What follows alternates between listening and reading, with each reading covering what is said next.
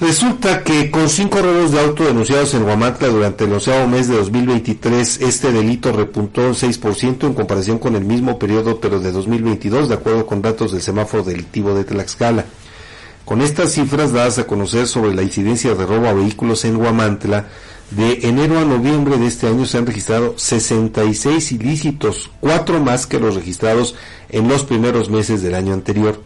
En el año que está por concluir, marzo es el mes que hasta el momento ha registrado el mayor número de robo de autos, cuando se contabilizaron 13 denuncias.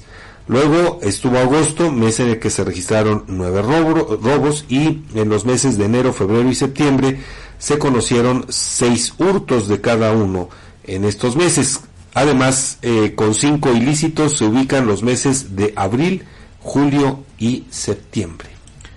Bueno, pues nos habla, le digo, pues de eh, este problema que sigue siendo eh, el principal dolor de cabeza en el gobierno del, del Estado.